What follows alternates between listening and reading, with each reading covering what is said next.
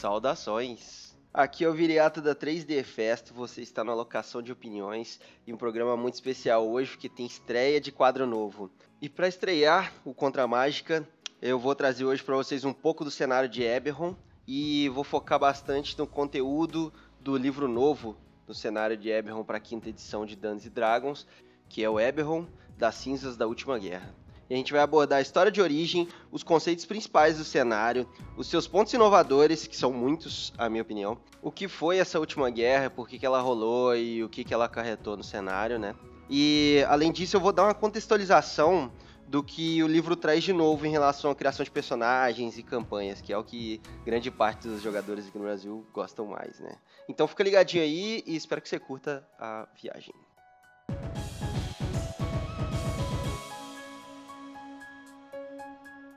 No início dos tempos existiam três dragões, Siberis, Eberron e Kyber. Esses três dragões cósmicos criaram 13 planos de existência e cada um deles é, tinha um conceito, como bem, mal, caos, ordem e assim por diante. Depois de criados os 13 planos, eles tiveram a ideia de criar mais um plano, o plano material. E esse plano seria basicamente a junção de todos esses conceitos: caos, ordem, bem, mal, guerra, paz. E até aí tudo bem. Mas uma coisa inesperada aconteceu. A dragonesa Kyber quis tomar tudo para si, foi para cima de Siberis e despedaçou ele. Simplesmente despedaçou ele. E Eberron, ao ver que uh, estava acontecendo, foi para cima dela. Uh, as duas começaram a brigar. A Eberron percebeu que não ia conseguir derrotar a Kyber. Então ela usou o próprio corpo para conter a maldade da Kyber. E essa é uma lenda muito famosa no mundo de Eberron. De que Eberron seria uma prisão viva, né? Que contém a maldade da Kyber dentro dela. E de que ao se partir, Siberi se tornou o anel de Dracostilhas douradas que envolve o planeta. Então muita gente acredita que a origem da magia vem dessas Dracostilhas também.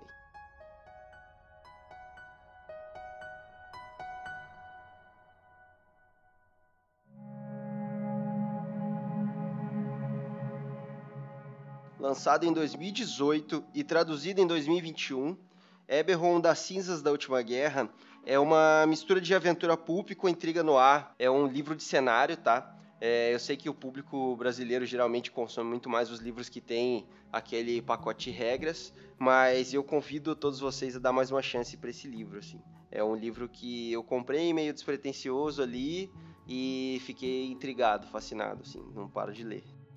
Mas vamos lá, o que, que seria aventura pulp, né? Aventura pulp, esse, esse termo pulp, né, surgiu uh, das revistas de papel, que eram bem baratas, né, no início do século XX ali, isso que vem de pulp. E era tipo, basicamente a sessão da tarde dos folhetinhos, assim. Uh, não tinha toda aquela profundidade nas histórias, mas era tipo alto entretenimento, saca? Já a ideia de intriga no ar vem com a sensação de mistério, investigação policial, sabe? Aquelas histórias com um ambiente mais soturno, né? Tudo escuro, meio difícil de saber o que, tá rolando de longe, e um monte de reviravoltas. E traz todo um charme, né? Já começa a ouvir um jazz assim que eu penso em esse clima no ar. Tem toda aquela vibe de caçar, capturar, né? O culpado de um crime ou de um acontecimento. Assim, eu ouso dizer que esse contraste é perfeito para uma aventura de D&D, já que a alternância narrativa entre os dois combina bem demais, né? Você vai ter ali conflitos táticos épicos e uma narrativa densa, né, que prende os jogadores na história e meio que deixa todo mundo curioso para saber o que está rolando. Então, o jogo vai de 0 a 80 muito rápido, assim. Uma hora você vai estar tá lutando em cima de uma aeronau, né, que é uma nave de Eberron é, que a propulsão dela é por energia elemental, assim, um anel. Enquanto esse negócio tá caindo, pegando fogo, sabe? Você vai estar tá combatendo ali e no outro momento vocês vão estar tá fazendo um quadro com ligação de eventos aleatórios que rolaram e apareceram nos jornais da cidade e que agora tem meio que um sentido e podem todos ter a mesma causa ou o mesmo causador. Então isso tudo é muito empolgante, né? E a ideia é que se crie personagens assim, que não sejam tradicionais também. A ideia é que os personagens tenham arrependimentos, fraquezas, um passado triste, talvez, mas não do, do jeito trágico, talvez do jeito tenso mesmo, sabe? De ter se envolvido com alguma coisa errada e agora se arrepender, de estar tá devendo alguém, de ter uma família com algum problema e ter que recorrer a alguma coisa adversa, né? Ter que sair da lei para resolver um problema de imediato, assim. A ideia é que os personagens tenham camadas e eu acho isso muito legal. E como cerejinha do bolo, assim, esse cenário ele tá conectado em um estilo bem particular, assim, de aventura, porque geralmente a gente joga no, no formato de fantasia medieval, né, capa-espada, não existe muita tecnologia. Esse cenário ele já é muito disruptivo em relação a isso, porque ele se trata de um cenário, bem dizer, arcane punk, assim, onde a tecnologia é magia e a magia é tecnologia, né? Uma coisa retroalimenta a outra. É muito legal ver essas duas coisas coexistindo e traz muitas referências, pelo menos pra mim. É, eu sempre lembro de Final Fantasy XII, sabe? Onde as coisas voam, assim, existem uns veículos voadores e um monte de coisa tecnológica, mas ao mesmo tempo todo mundo uh, ainda combate com armas e machados, enfim. É a junção do, do, do que tem de melhor, assim, para criar uma boa narrativa de RPG, né? Pelo menos digital. E agora dá pra ver que o analógico também. e esse contraste é muito legal, né? É uma das coisas que mais chama atenção nesse cenário. E assim, não é à toa que chama Arcane Punk. a série Arcane, que saiu em 2021, né? Que se trata do, do universo LoL ali também. E ela tem exatamente a pegada Eberron, assim. Se, se você quer visualmente o conceito de Eberron, assiste Arcane. É uma das séries mais incríveis que eu já vi de animação é, e só por isso já valeria a pena. Mas o enredo é muito fechadinho e bate em muitos pontos legais, assim. Então é uma boa recomendação aí para se inspirar nesse cenário de Eberron também.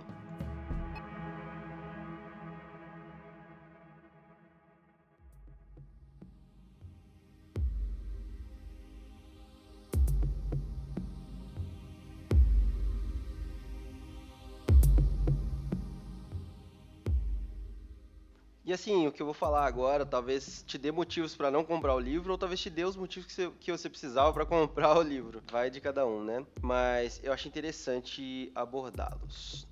A maioria das coisas que eu vou falar aqui são unicamente, exclusivamente baseadas na minha opinião.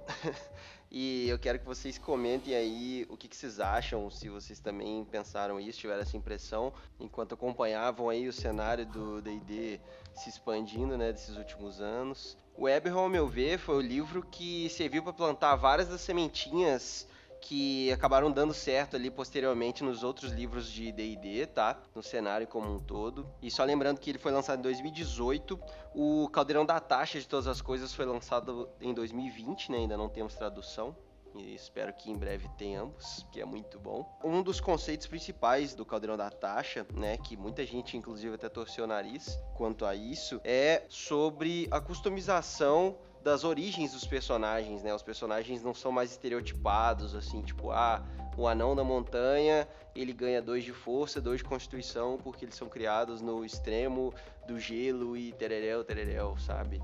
Você agora pode criar um personagem anão da montanha que, ao invés de crescer numa montanha e na cultura dos anões, ele foi criado no meio dos elfos e aprendeu arquearia e consegue lidar melhor com magia das fadas devido ao conhecimento e a, a, comunhão ali com outro povo, né? Então é muito legal como o livro da Tasha expandiu tudo isso. E no Eberron, você. nas primeiras páginas você nota que ele já deixou bem claro ali que a ideia desse, desse cenário é que não existe um monstro mal ou a pessoa boa. Um dragão dourado pode ser extremamente mal para uma região ou para um povo específico. E isso tudo vai se basear muito mais na origem dele, na, no que ele passou, em como foi criado, no ambiente que ele viveu, do que de uma criatura ter nascido estritamente mal, uma criatura ter nascido estritamente boa, sabe? Você pode colocar dois beholders um do lado do outro e um ser extremamente bondoso e ligado a causas sociais, enquanto o outro é das artes e não quer saber de ninguém E assim, chega uma hora que a vida adulta bate, a gente começa a ter consciência e a questionar algumas coisas. A gente percebe que muitas das coisas que o jogo traz como símbolos e tudo mais, eles têm uma origem sombria, né? Eles são de, de um passado onde muitas coisas eram toleradas e muitas coisas uh, nem eram percebidas assim e que já não cabe mais no nosso mundo. E acho que o jogo tem que evoluir junto com a sociedade, né?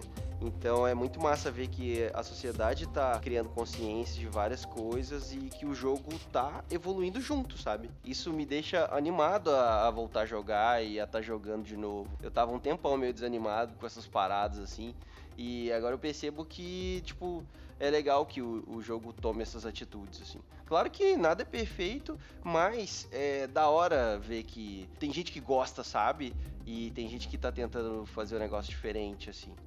Além de que mecanicamente isso abre muitas possibilidades, né? Você poder criar um personagem sem ter que ter todos os livros, ter que decorar todas as regras de cada espécie e cada origem que surgiu ali, é muito libertador, né? A pessoa nunca jogou D&D na vida. Vai ser, você pode estar pensando, putz, vai ser muito mais difícil, a pessoa vai ter que criar tudo. Mas não, a pessoa junta ali com a narradora, com o narrador dele e troca uma ideia sobre o conceito do personagem vocês juntos decidem ali uns atributos, umas características que combinam com a situação e pronto, sabe? Isso é muito libertador, eu acho que isso funciona muito bem. Quem quiser seguir no, no padrão e no estereótipo ali também tá livre para isso. O jogo já tem todas as ferramentas para que você continue jogando do jeito que tá. Ele só abre espaço para quem tem opiniões diferentes, para quem tem vontade de criar coisas diferentes a poder criar ali. Então é bom para todo mundo, saca? E assim, só para encerrar aí esse tópico, né, e deixar claro também que o conceito de customizar origens não, não veio de Eberron, não.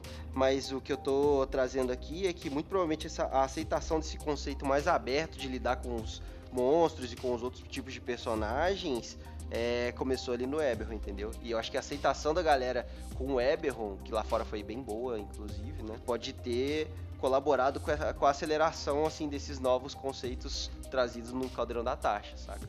Bom, da lista de coisas que tem em Eberron e foi melhorada no Taxas, é, a gente pode colocar aí a classe do Artífice, né? Mais pra frente eu vou falar brevemente sobre a classe, a classe nova que muito me interessa, assim, muitos anos eu tava doido pra para ter uh, contato com alguma coisa desse tipo. E assim, é, o Artífice foi lançado primeiro nesse livro de Eberron, mas ele teve o um upgrade aí com uma subclasse nova, inclusive, que faz maior sucesso no livro da Tasha, né? Então, todo o playtest que teve do Nerfer Arcana ali, com as primeiras versões do Artífice, até chegar em Eberron, e receber um feedback do pessoal fez com que a classe ficasse aprimorada e chegasse redondinha ali no, no livro da taxa, né?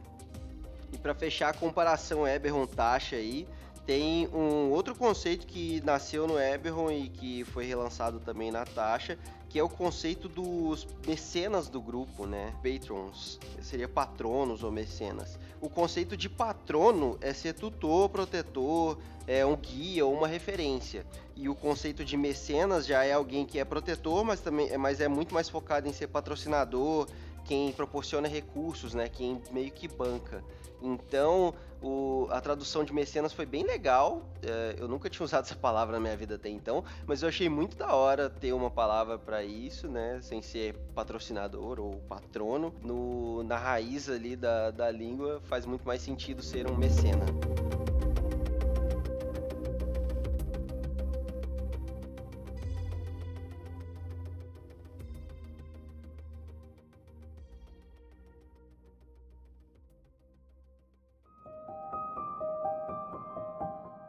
Agora vamos falar sobre a última guerra, né? O continente de Corvar, ele era unido, tá? Em um reino, né, chamado Galifar, onde existia um rei chamado Jarot. E esse rei Jarot, ele morreu em 894 e daí começou um conflito generalizado entre as cinco nações em uma disputa para saber quem seria o sucessor do rei Jarot. E esse conflito durou muito tempo. Quando ele bateu um século de guerra, uh, rolou um evento que mudou tudo. É, no ano de 994, a nação de Saire foi consumida por uma névoa misteriosa que dizimou toda a nação em questão de um dia. é, foram mais de um milhão de mortos no dia do pesar, né, como ficou conhecido dali para frente. Os poucos ciranos que sobreviveram foram os que fugiram a tempo, né, conseguiram estar tá ali no limite da névoa enquanto ela expandia, e os soldados que estavam em outras nações em guerra, né. Então, quando tudo isso rolou, uh, eles ficaram órfãos de terras. Assim. Mas o que mais intriga todas as pessoas de Eberron é que o pesar é uma incógnita até hoje. E muita gente acredita que foi um excesso de uso de magias bélicas que meio que causou tudo isso, né? Essa distorção na realidade ali. A região de Saire agora é tipo uma. É, é conhecida como a Terra do Pesar, né? E é bem dizer um cemitério colossal a céu aberto, né? Onde existem magias vivas, que são umas criaturas Uh, feitas essencialmente de magias, né? o nome é bem literal mesmo. Uh, são magias que ficam caçando pessoas para matar. Existem criaturas que estavam lá na hora que rolou esse o pesar, ficaram, sei lá, mutantes, sabe? Estão sedentos de sangue. Então é um lugar assim perfeito para se aventurar e péssimo para se aventurar ao mesmo tempo, se é que você me entende. Depois dessa tragédia, as nações resolveram cessar fogo. É, muito motivadas pelo medo mesmo do que poderia ter quem poderia ter feito isso, o que, que poderia ter causado isso, né?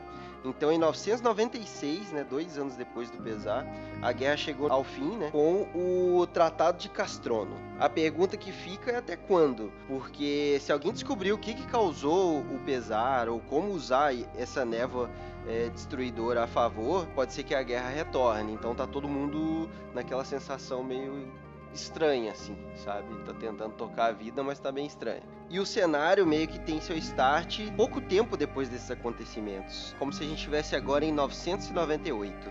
São quatro anos depois do, do, acontecimento do Dia do Pesar e dois anos depois do, do Tratado de Castrono, né, que trouxe o fim da guerra.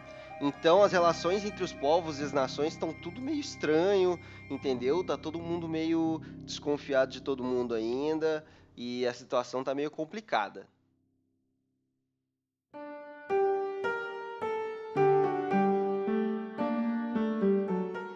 Outra coisa muito marcante do cenário é, são as Dragon Market Houses, né? As casas Draco assinaladas. São dinastias, assim, são meio que famílias ou clãs, né?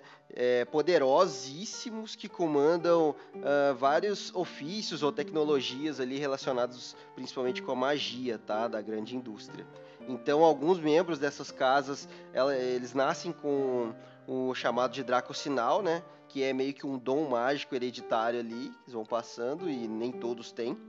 E aí essas casas elas são tão poderosas que elas disputam é, o poder e o controle de, de toda uh, o continente de Corvair ali com as famílias nobres, né, de Galifar. Eles se enriqueceram muito, né, e se beneficiaram muito com a última guerra, tendo em vista que uh, as casas Draco-assinaladas estavam ali é, oferecendo seus serviços para todos os lados.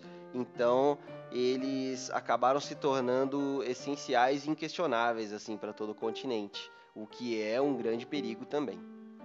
Mas assim, só para te trazer um contexto, né, uh, e um exemplo, uh, nem todo curandeiro é da família Jorasco, por exemplo.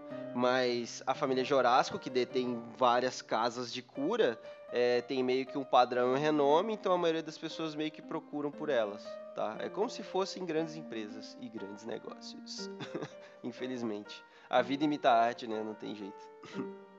o livro tem uma grande parte do, do capítulo 1 ali para explicar o que, como funciona cada uma dessas casas, o que, que elas o que, que elas têm como função principal, né? Como você criar, como você pode criar um personagem que tem o background, né, de, de ser pertencente a uma dessas casas. E é muito legal. Eu vou deixar em aberto aí o que, que, cada uma das casas faz, porque senão a gente vai gastar muito tempo aqui de podcast, mas vale muito dar uma olhada nisso. É uma, é uma coisa interessante se colocar assim na, no background do personagem.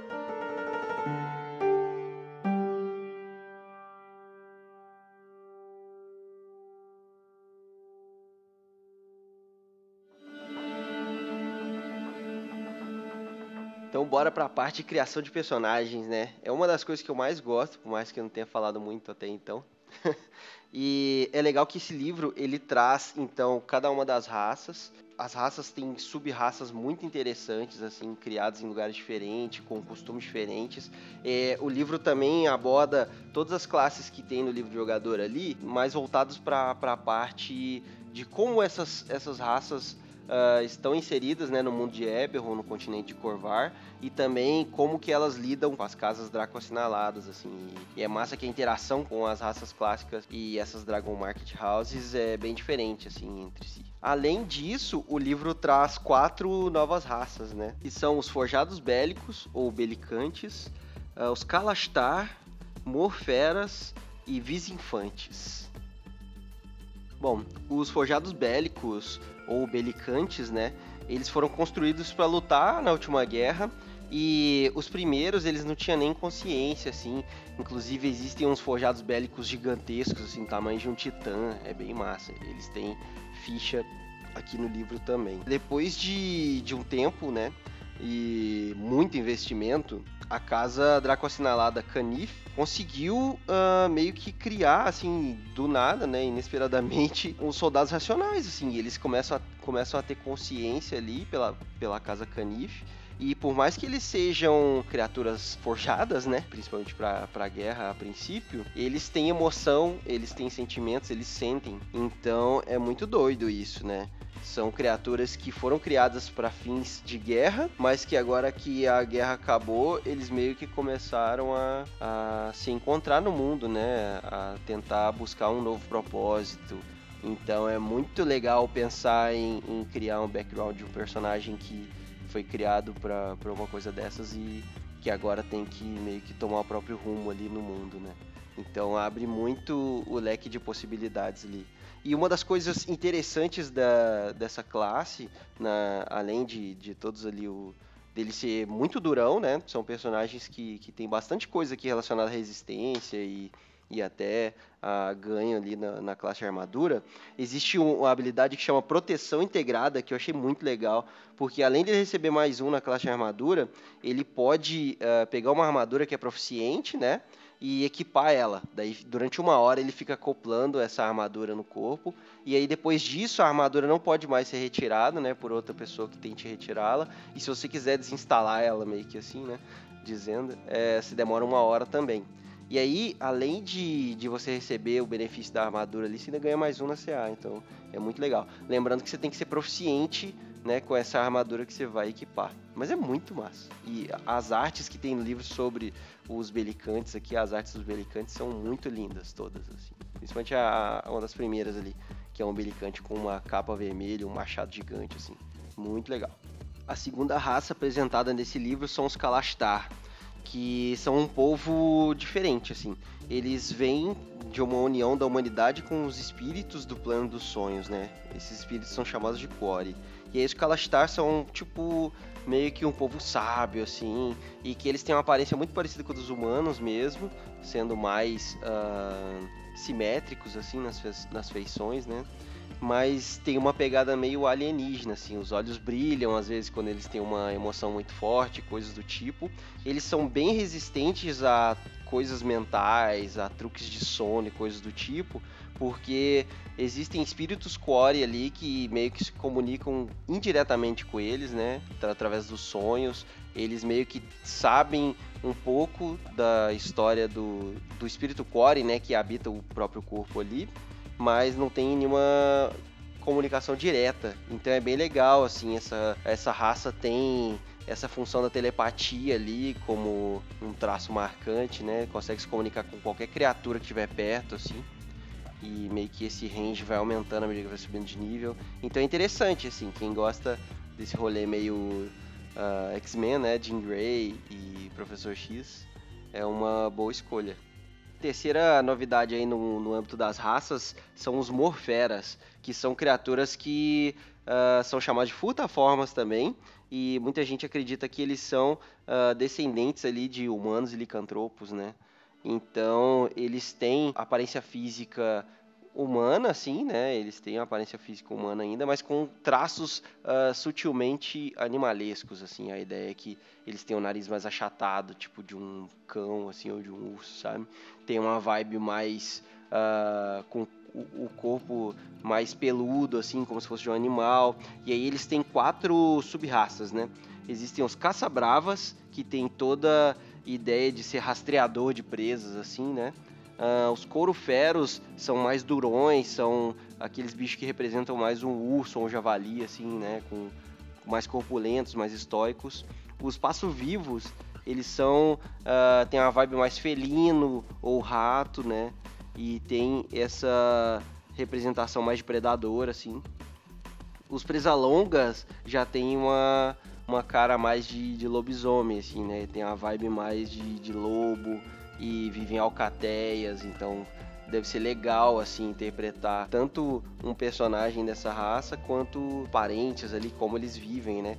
Tendo vista que a maioria da a maioria não, mas boa parte das cidades ali de, de, de Corvar e todas as regiões assim já tem uma vibe mais tecnológica, né? Pode ser assim um personagem mais do interior ou que vive mesmo no, nos ermos, né, no meio da floresta assim.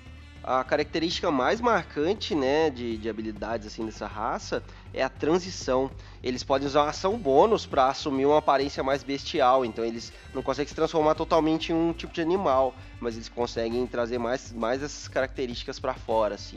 E aí cada uma das sub-raças tem uma vibe diferente quando ativa essa transição, né? É uma coisa que você pode fazer com uma ação bônus e dura um minuto. E quando você ativa isso, você ganha pontos de vida temporário, que é sempre bom, né?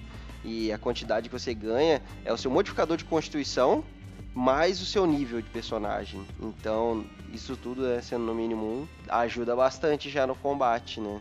A quarta raça, e na minha humilde opinião, a mais intrigante, a mais da hora da, do livro, são os visinfantes, né? Os visinfantes são criaturas humanoides que têm a habilidade de se metamorfosear em outras pessoas, assim. Eles conseguem se transformar em outros humanoides. Então, é, grande parte deles podem até viver em clãs, assim, né? Só de infantes, mas muitos vivem no meio da, das sociedades humanas ali, escondidos, assim. Quando eles não... Quando eles estão na forma real deles, eles têm cabelo branco e os olhos sem vida, assim, a pele branca também.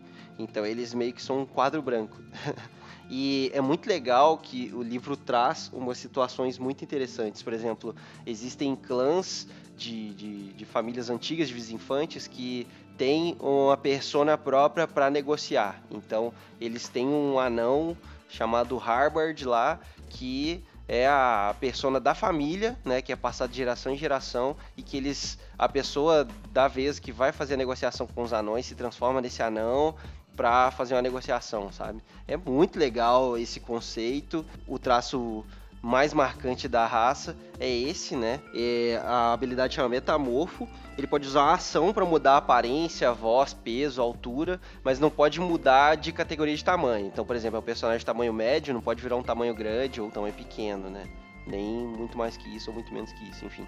Tem que manter ele no tamanho médio. Então, abre, por mais que seja levemente limitado, tipo, é muito roubado, né, mecanicamente e narrativamente traz muito, muita, muitas oportunidades que a gente vê muito em filme e que tem vontade de fazer no RPG, assim.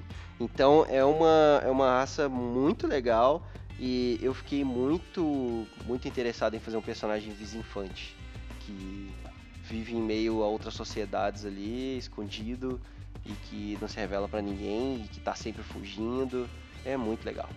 E assim, uma coisa legal, né, que esse livro traz, que a gente até tava falando ali meio que eu já soltei ele para trás um pouco, é que ele pega algumas raças que até então as pessoas usavam só como monstros, assim, né, raças mais monstruosas, e insere como opções de personagem e nisso incluem os goblinoides, né, é, hobgoblins, goblins, né, e bugbears, como também os orcs, né, além dos meio orcs também tem os orcs aqui, e é massa como eles têm comunidades diferentes, assim, e características diferentes, né, do livro dos, dos monstros, por exemplo, que trata das aventuras padrão, assim. Então ficou bem legal como eles abordaram essas raças e classes. Que inclusive apareceram como raças jogáveis ali no, no livro do Volo, né? Se eu não me engano, o livro do Volo saiu depois também. Então tá aí, mais uma coisa que Eberron puxou uh, de leves, né?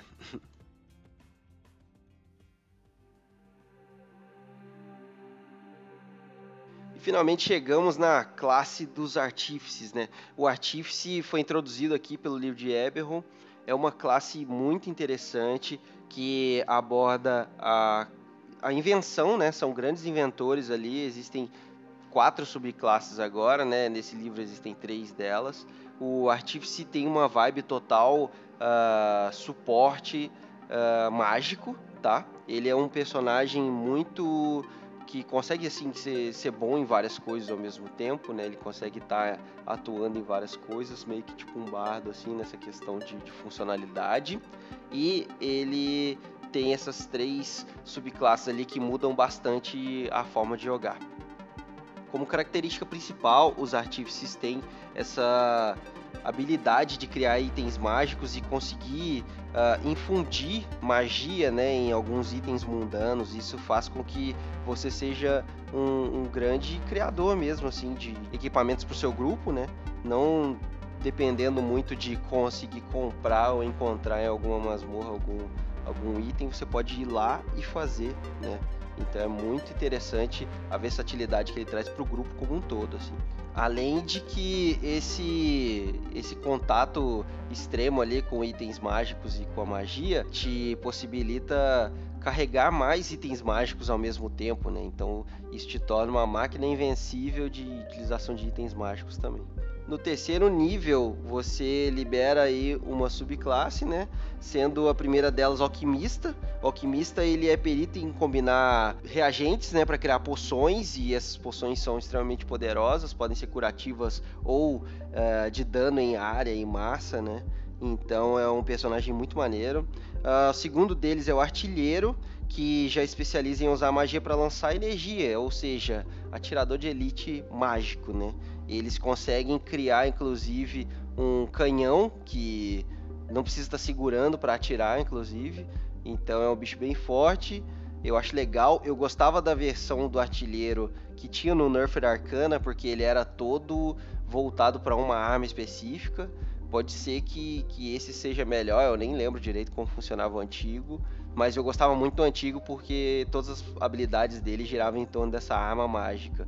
Mas agora ele abre o campo, né, e, e, te possibilita tanto usar uma arma dessa como ser, por exemplo, um atirador com varinhas mágicas, né? As ilustrações, inclusive, tem um personagem cheio de varinhas assim conectado no coldre. É muito legal essa ideia também. Eu, particularmente, acho mais legal esteticamente o carinha do, do trabucão mágico, mas esses também são legais, com esses canhões místicos. E o terceiro que o livro apresenta é o Ferreiro de Batalha. Esse eu curto muito, porque ele é um ranger disfarçado, tá?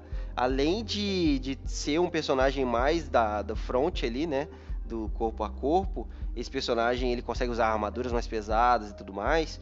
Eles ainda têm o Defensor de Aço, né? Que é um, uma criatura que vai te auxiliar nas batalhas e não só nisso, assim. Ele consegue fazer uma função parecida com a do familiar, só que bem melhor, assim. Então é um personagem muito legal. E assim, querendo puxar de novo ali o assunto Eberron Tasha, o Defensor de Aço tem vários conceitos que foram incorporados no, no Ranger é, refeito, né? Então dá pra ver claramente que tem uma inspiração ali, mas não é cópia, tá? É bem legal o conceito do Ferreiro de Batalha também, e eu gosto bastante é, as infusões que, o, que os artífices em geral, né, não só dessa subclasse, conseguem fazer, acho que combam muito com é, tanto o personagem estar tá no corpo a corpo quanto a distância. Então, todas elas assim te, te, funcionam bem com todas as três subclasses funcionam bem com o core da classe, tá?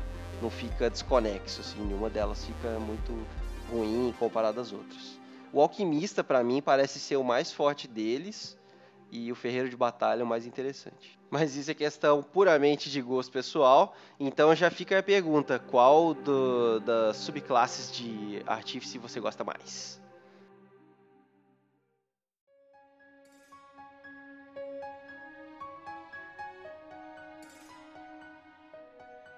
Além de tudo isso que eu falei hoje, tem muita coisa que eu não abordei ainda sobre o cenário. Eu toquei só na pontinha do iceberg mesmo. É, tem um capítulo focado estritamente no continente Corvar, assim, sua geografia, as suas relações, assim.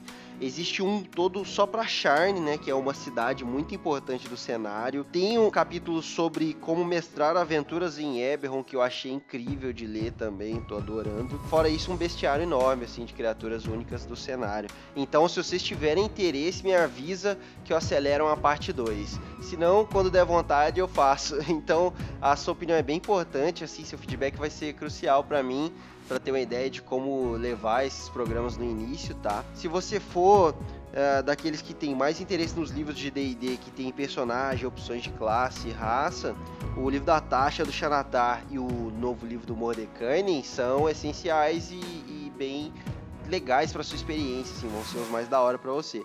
Agora, se você curtir cenário, aventura pronta e lore, assim, eu recomendo fortemente que continue ouvindo esse, esses episódios.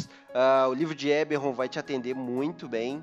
Se você gosta de cenários novos, assim, é uma coisa que eu me surpreendi muito, estou muito afim de jogar. Bom, eu espero que você tenha gostado desse novo formato aqui dentro da alocação de opiniões. Eu estou muito empolgado em fazer esse tipo de programa, então se você gostou, compartilhe com alguém que também vai curtir para dar aquela força, tá? Eu tô voltando a postar conteúdo de RPG depois de três anos inativo no Instagram, então assim, eu te imploro para me dar aquela força lá, me dar aquela curtida, é, compartilhe o, o conteúdo que você curtir, porque tem muita coisa bacana lá e vai ter muito mais para vir agora. É outra coisa que a minha loja de miniaturas está funcionando, então se você tiver afim de fazer seu personagem em 3D, fala comigo que eu envio pro Brasil todo. Eu tenho um catálogo bem grande já de personagens, tem muita coisa legal lá e todo mês sai coisa nova. Então tem uma vastidão de personagens diferentes ali para você poder escolher, de vários tipos, várias classes. Então dá uma olhadinha lá em 3D Festo, é, pode me chamar no, no zap aí a qualquer momento. Se mandar DM dizendo que Eberron é melhor que taxa, ganha 10% de desconto, tá? Promoção é, com tempo indeterminado aí de, de final. Pode mandar mensagem sobre o que você achou do episódio também. Eu vou ficar muito feliz se você tiver ouvido até aqui. E muito obrigado por você que está ouvindo até aqui, inclusive. E último anúncio é que eu vou deixar os links tanto do livro de Eberron em português quanto o livro da Tasha, que ainda está em inglês, na descrição. Só lembrando que são links de afiliado, então você não vai pagar nada mais por isso, mas vai me ajudar bastante. Então é isso, pessoal. Muito obrigado de coração mesmo por ter ouvido tudo isso. Nunca se esqueça que Contra a Mágica é a melhor magia do RPG. E um abração, até a próxima.